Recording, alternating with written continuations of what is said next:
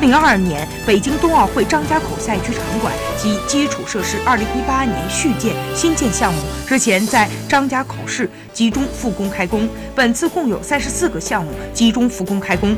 国际奥委会2日和3日召开了2018年韩国平昌冬奥会后的首次执委会会议。议程之一是审议2022年北京冬奥会协调委员会工作报告。在会后的新闻发布会上，巴赫表示，北京冬奥会的各项筹备工作进展十分顺利，与赛事相关的基础设施建设已经开工，冬奥会市场推广等活动也收到了良好反馈。他称赞这些成绩是又一个中国效率的绝佳典范。